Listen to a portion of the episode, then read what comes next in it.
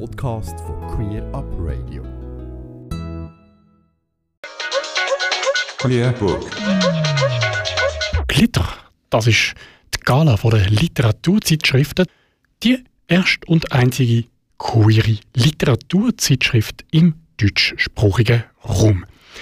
Sie erscheint seit 2017 einmal jährlich im Dezember und will mehr Vielfalt im Literaturbetrieb. Hinter Glitter steckt Ivona Brijanovic und der Donat Blum. Und mit dem Schweizer Autor Donat Blum habe ich mich vor wenigen Tagen über Glitter können unterhalten. Als erstes wollte ich wissen, was man sich denn unter einer queeren Literaturzeitschrift vorstellen muss. Ist das äh, einfach eine Zeitschrift für queere Menschen mit Text von queeren AutorInnen? Nein, so ist es natürlich nicht. Das ist keine Zeitschrift nur für queere Menschen. Wir können sagen, es ist eine Zeitschrift von queeren Menschen, in dem Sinne, dass wir die, die Zeitschrift machen, herausgeben, alles queere Leute sind. Und die Autorinnen in einem weiten Sinn ebenfalls queer. Unter queer verstehen wir eigentlich ein bisschen weniger den Identitätsbegriff LGBTIQ und mehr den politischen Begriff queer, ähm, dass binäre und heteronormative oder heteronormen in Frage gestellt werden in den Texten oder von den Autorinnen durch ihre schiere Existenz. Warum braucht es eine queere Literaturzeitschrift? Und was ist das Ziel von Glitter? Wir haben Glitter ja 2016 gegründet. Ähm, diesem Dezember ist die fünfte Ausgabe erschienen. Und damals, äh, 2016, gab es gar nichts dergleichen. Es gab keine niederschwelligen Möglichkeiten für queere AutorInnen ähm, oder für AutorInnen von queeren Texten, äh, diese zu publizieren. Es gab einige Verlage, die sich in der Nische bewegt haben, aber die haben in der Regel nicht mit kürzeren Texten gearbeitet oder nur sehr am Rande. Und äh, niemand hat sich für queere Anliegen in der Literaturszene eingesetzt. Also nicht nur in der Szene, sondern überhaupt in der Literatur. Und das war dann eigentlich der Grund, dass wir, Ivona Bercanovic und ich, beides queere AutorInnen, äh, uns entschieden haben, wir brauchen, wir müssen das halt selber schaffen. Wenn das niemand macht und niemand das anbietet, dann machen wir das jetzt. Äh, wir bauen diese Bühne, dass queere Literatur, queeres Erzählen, queeres Schreiben endlich Raum kriegt im deutschsprachigen Raum. Und äh, da kann ich auch ganz unbescheiden sagen, das ist uns eigentlich in diesen fünf Jahren erstaunlich gut gelungen. Also es hat auch weitere Kreise gezogen, dass mittlerweile andere Zeitschriften gegründet wurden, dass andere Literaturzeitschriften auch queere Texte expliziter abdrucken und dass äh, der Betrieb so langsam lernt, über queere Themen zu sprechen und mit queerer äh, Literatur und queerem Erzählen umzugehen. In den letzten Jahren sind in der Musik- und Filmszene queere KünstlerInnen und Inhalt immer stärker sichtbar worden. Wie sieht das in der Literatur aus? Die deutschsprachige Literatur hinkt diesbezüglich ganz klar hinten nach. Grundsätzlich ist das meiste, was wir hier kennen, auch in Film und Musik, ist das meiste aus dem englischsprachigen Raum. Im deutschsprachigen Raum ist die tatsächlich die Repräsentation und die Akzeptanz immer noch nicht so groß gegenüber queeren Kulturschaffen. Und zwar einerseits kann man da wirklich auch die queere Szene in, in, in Verantwortung oder die queere Community in Verantwortung nehmen, die qualitativ hochstehenden professionellen queeren Kulturschaffen einfach noch nicht den Stellenwert zuschreibt, den es verdient hätte. Aber andererseits natürlich auch die Dominanzgesellschaft, die schlichtweg nicht weiß, wie sie mit queeren Themen umgehen soll und, und das politische Potenzial dahinter auch noch nicht erkennt oder das Bewusstsein fehlt, was an, an politischer Sprengkraft hinter queerem Erzählen steht. Was ist notwendig, damit queere Literatur nicht mehr nur als Nischenprodukt wahrgenommen wird? Die Gesellschaft, alle, die sich mit queeren Narrativen auseinandersetzen oder mit Narrativen allgemein, mit Sprache auseinandersetzen, mit Erzählen auseinandersetzen, müssen realisieren, dass queere Themen alle etwas angehen.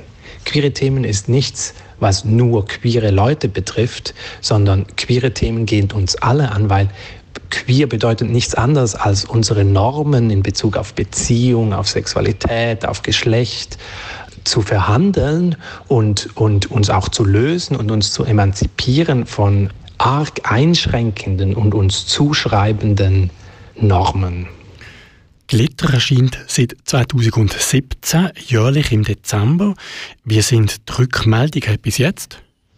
In diesen fünf Ausgaben sind wir einerseits stetig gewachsen und andererseits, ich habe das vorher schon angetönt, was für uns Literaturschaffenden noch viel wichtiger ist, haben wir doch ziemlich äh, weite Kreise ähm, geschlagen oder hat unser Anliegen weite Kreise geschlagen. Wir wurden, queere Literatur wird mittlerweile bis oder in gewissem Maße debattiert.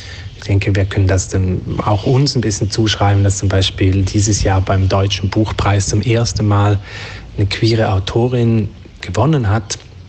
Antje Ravik-Strubel, die übrigens in der ersten Ausgabe von Glitter veröffentlicht hat weil wir diese Debatte mit Glitter auch immer wieder anstoßen und die Leute darauf hinweisen, nee, ihr müsst hinschauen, queer ist relevant. Queer ist relevant für euch, queer ist relevant für die Literatur, queer ist relevant für das Hinterfragen und, und Schaffen von neuen Narrativen. Ende letzten Jahr ist bereits die fünfte Ausgabe, wir gehört, von Glitter erschienen. Kannst du uns den HörerInnen einen Einblick in die 130 Seiten von der neuesten Ausgabe geben? Auch in dieser neuen Ausgabe, in dieser fünften Ausgabe, haben wieder über 30 Autorinnen einen Text veröffentlicht. Das sind Autorinnen vom ganzen queeren oder LGBTIQ-Spektrum, fast vom ganzen. Es ist niemand Intersexuelles dabei und Texte, die auch alle Arten von Themen abdecken. Wir legen auch einen großen Wert darauf, dass wir queer intersektional denken, dass wir weiterdenken als nur an diesem LGBTIQ, sondern ähm, auch versuchen, Race zu berücksichtigen oder auf jeden Fall zu schauen, dass keine ähm, Rassismen reproduziert werden, dass nicht alles weiße Perspektiven sind und, und, und.